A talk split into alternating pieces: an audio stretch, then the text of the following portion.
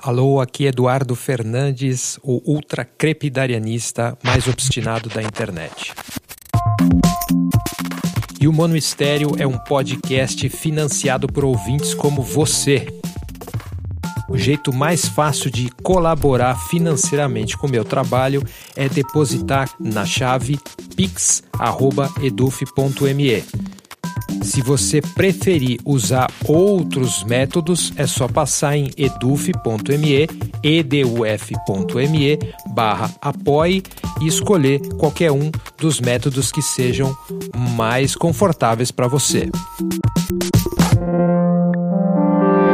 Um professor de budismo tibetano chamado Shagdu Tuku Rinpoche costumava dizer o seguinte: tentar mudar o mundo sem antes mudar a si mesmo é como tentar limpar o seu rosto passando um pano no espelho. Tá aí uma daquelas frases sobre a qual a gente pode ficar pensando durante anos e anos. É o seguinte, a gente vive numa época de muita intensidade ideológica. É muito diferente do que era no século XIX, nas revoluções do começo do século XX. A gente raramente pega em armas, a gente raramente entra nas estruturas políticas e tenta fazer alguma mudança ali. Porém, o nosso campo de batalha é muito explícito e muito vívido na internet. Então, mais que tudo, é um ativismo de mídia, é um ativismo de ideias. E o que essa frase que eu citei inicialmente, do Shagdu Rinpoche, me evoca é uma necessidade de um certo autoativismo. Ou seja, toda vez que você olha para fora, você olha para dentro e vê quem é que está criticando os outros. O que está acontecendo nessa mente que está exercendo o ativismo? Esse é o método que a gente chama de espelho.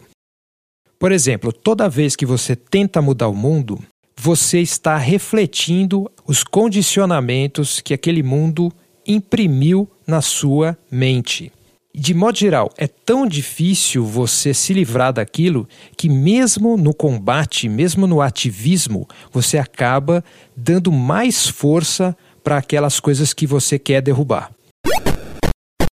Então, eu gostaria de chamar a atenção para uma outra ideia, uma ideia de auto-eco-ativismo, que é uma ideia inspirada por um pensador francês chamado Edgar Morin. Auto, porque toda vez que você se propõe a enxergar alguma coisa na sociedade que você julga errado, você olha para si mesmo e reconhece quem é que está criticando e quais são os condicionamentos que aquela crítica em si revelam. E isso dá na segunda parte da expressão, que é o eco, ou seja, como você está inserido num contexto maior ambiental. E também a gente pode lembrar de um outro pensador francês chamado Jacques Lacan. Ele vai chamar atenção para o fato de que nós não conseguimos olhar para nós mesmos. Nós precisamos de alguma forma de um apoio para isso. No caso ali, um espelho. E quando você olha para o espelho, não é você, é uma representação ali, influenciada por múltiplos fatores. Então, o ativismo desse do método espelho é interessante porque seria como se você colocasse um espelho na frente do outro. A situação ali é infinita, certo? O espelho reflete o espelho, que reflete o espelho, que reflete o espelho, e ele vai criando essa ilusão de profundidade.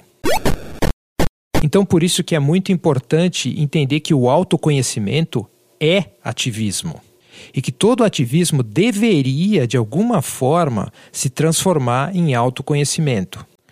Ou seja, se você está disposto a criticar uma ideia, você também poderia estudar como aquelas ideias se formaram ao longo da história e depois você consegue estudar como você foi condicionado por aquelas ideias todas, e tudo isso vai gerar uma espécie de ativismo dinâmico que pode ficar cada vez mais eficiente e refinado, porque ele é como se fosse uma lâmina com dois fios. Corta os outros, mas corta a si mesmo.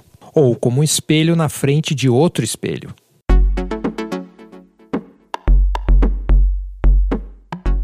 Obrigado por ouvir o Monistério dessa semana.